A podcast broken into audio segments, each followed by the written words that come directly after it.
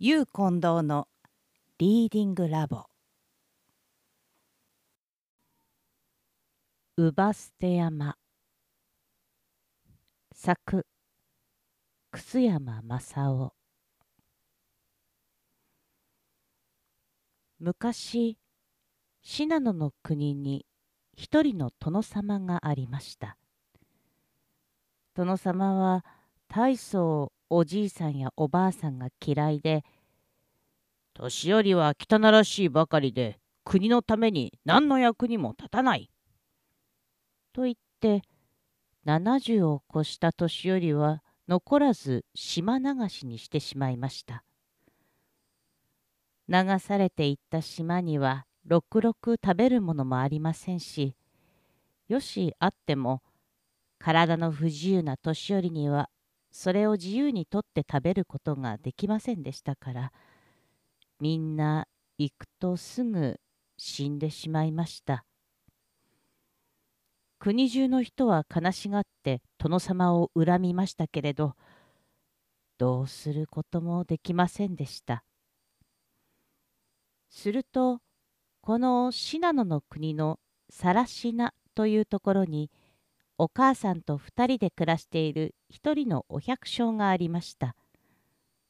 ところがお母さんが今年70になりますので今にも殿様の家来が来て捕まえていきはしないかとお百姓は毎日そればっかり気になって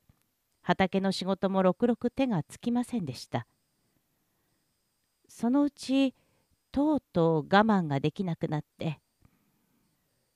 無慈悲な役人なんぞに引きずられてどこだか知れない島に捨てられるよりもこれはいっそ自分でお母さんを捨ててきた方が安心だ。と思うようになりました。ちょうど8月十五夜の晩でした。まん丸なお月様が野にも山にも一面に照っていました。お百姓さんはお母さんのそばへ行って何気なく「お母さん今夜は本当にいい月ですね。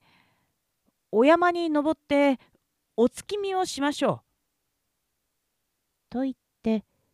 お母さんを背中におぶって出かけました。寂しい野道を通り越してやがて山道にかかりますと背中におぶさりながらお母さんは道端の木の枝をポキンポキン折っては道に捨てました。お百姓は不思議に思って「お母さんなぜそんなことをするのです?」と尋ねましたがお母さんは黙って笑っていました。だんだん山道を登って森を抜け谷を越えてとうとう奥の奥の山奥まで行きました。山の上はしんとして鳥の騒ぐ音もしません。月の光ばかりがこうこうと昼間のように照り輝いていました。お百姓は草の上にお母さんを下ろしてその顔を眺めながらほろほろ涙をこぼしました。おや、どうしだとお母さんが尋ねました。お百姓は両手を地につけて、お母さん、堪忍してください。お月見にと言ってあなたを誘い出してこんな山奥へ連れてきたのは、今年はあなたがもう70になって、いつ島流しにされるかわからないので、せめて無慈悲な役人の手にかけるよりはと思ったからです。どうぞ我慢してください。と言いました。するとお母さんは驚いた様子もなく「いいえあたしには何にもかも分かっていました。私は諦めていますから、お前は早く家へ帰って、体を大事にして働いてください。さあ、道に迷わないようにして早くお帰り。と言いました。お役所はお母さんにこう言われると余計気の毒になっていつまでもぐずぐず帰りかねていましたがお母さんに催促されてすごすごと帰って行きました。みちみち捨ててある木の枝を頼りにして歩いていきますと長い山道にも少しも迷わずに家まで帰りました。なるほど。さっきお母さんが枝を折って捨てて歩いたのは私が一人で帰るとき道に迷わないための用心であったか。と今さらお母さんの情けがしみじみうれしく思われました。そんな風で一旦帰りは帰ったものの縁先に座って一人ぽつねんと山の上の月を眺めていますともうじっとしていられないほど悲しくなって涙がポロポロとめどなくこぼれてきました。あの山の上で今頃お母さんはどうしていらっしゃるだろう。こう思うともうお百姓はどうしてもこらえていられなくなりました。そこで夜更けには構わずまたさっきのしおり道をたどってあえぎあえぎお母さんを捨ててきた山奥まで上がっていきました。そこについてみるとお母さんはちゃんと座ったまま目をつぶっていました。お百姓はその前に座って「お母さんを捨てたのはやはり私が悪うございました」今度はどんなにしてもおそばについてお世話をいたしますから。と言ってお母さんをまたおぶって山を降りました。それにしてもこのまま置けばいつか役人の目に触れるに違いありません。お百姓はいろいろ考えたあげく床の下に穴蔵を掘ってその中にお母さんを隠しました。そして毎日三度三度御前を運んで「お母さんご窮屈でも我慢をしてください」といろいろにいたわりました。これでさすがの役人も気づかずにいました。それからしばらくするとある時お隣の国の殿様から信濃の国の殿様に手紙が来ました。開けてみると「灰の縄をこしらえて見せてもらいたい。それができなければ信濃の国を攻め滅ぼしてしまう」と書いてありました。その国は大層強くって戦争をしてもとても勝つ見込みがありませんでした。殿様は困っておしまいになって家来たちを集めてご相談なさいました。けれど誰一人灰の縄なんぞこしらえることを知っている者はありませんでした。そこで今度は国中にお触れを出して「灰の縄をこしらえて差し出した者にはたくさんの褒美をやる」と告げ知らせましたすると何しろ灰の縄ができなければ今にもこの国は攻められて滅ぼされてしまうというので国中のお百姓は寄ると触るとこの話ばかりでした。誰か灰の縄をこしらえるものはないか。こう言って騒ぐばかりで一向にいい考えは出ませんでした。お百姓はふと「これはことによったらうちのお母さんが知っているかもしれない」と思いつきましたそこでそっと穴蔵へ行ってお触れの出たことを詳しく話しますとお母さんは笑って「まあ それは何でもないことだよ。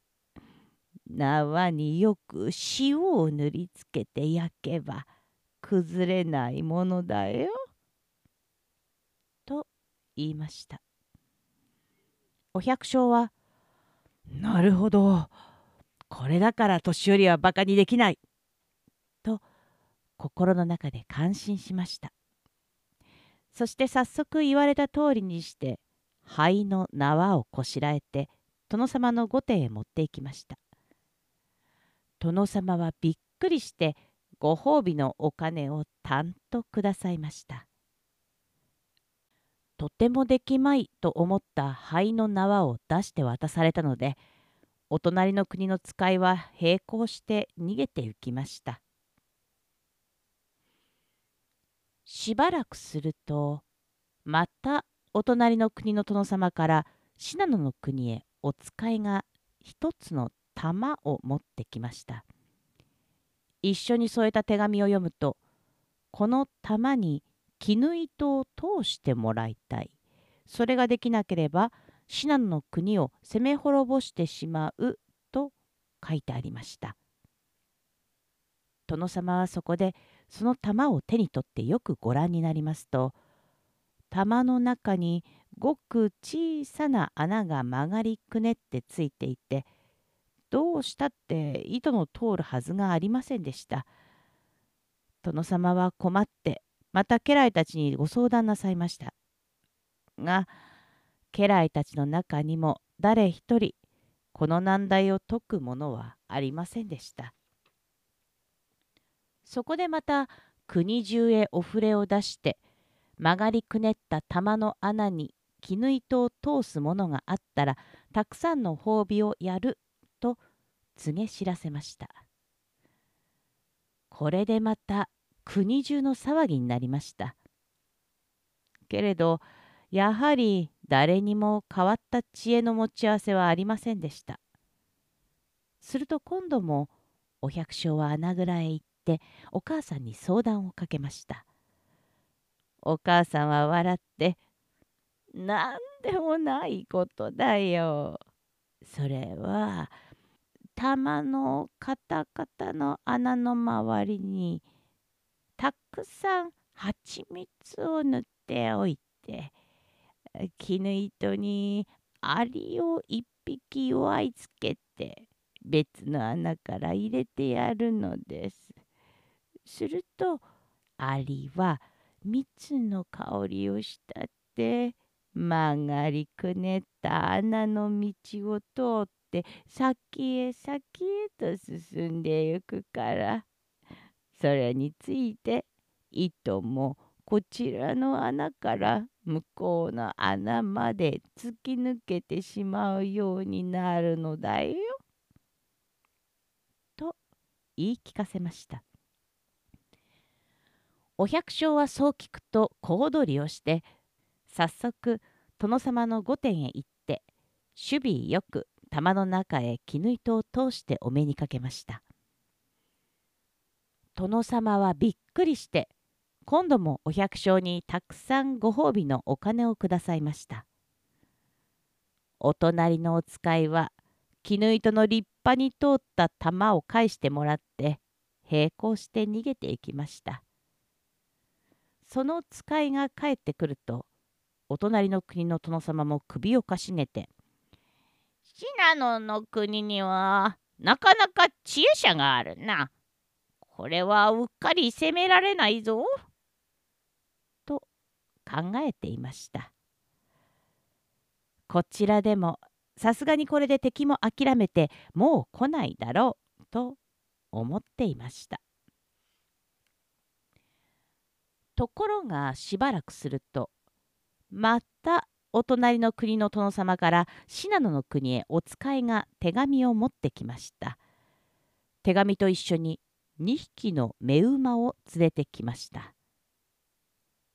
一体馬なんぞを連れてきてどうするつもりだろう？とビクビクしながら殿様が手紙を開けてご覧になりますと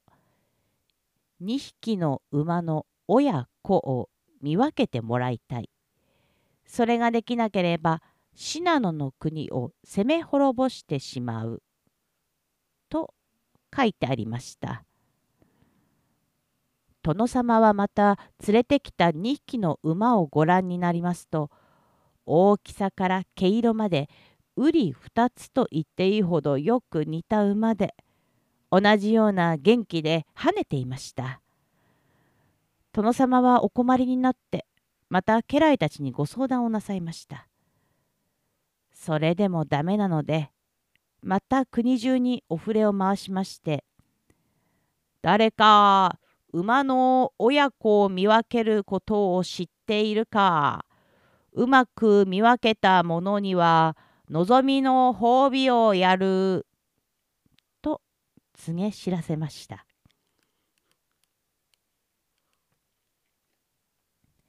また国中の大騒ぎになって今度こそうまく当ててご褒美にありつこうと思う者がぞろぞろ殿様の御殿へお隣の国から来た2匹の目馬を見に出かけました。ところがよほど見分けにくい馬と見えて名高い馬郎の名人でもやはり首をかしげて考え込むばかりでした。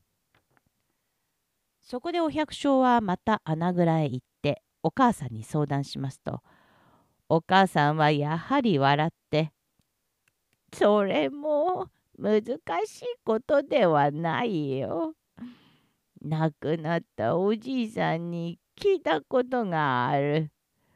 親子のわからない馬は2匹を離しておいて間に草を置けばいい。するとすぐ草に取り付いて食べるのは子供でゆるゆると子供に食べさせておいた後で食べ余しを食べるのは母親だということだよ。と教えました。お百姓は感心して早速殿様の御殿へ行って「では私に見分けさせてくださいまし」と言ってお母さんに教わった通り2匹の馬の間に青草を投げてやりますと案の定1匹がガツガツして草を食べる間もう1匹は静かに座ったまま眺めていました。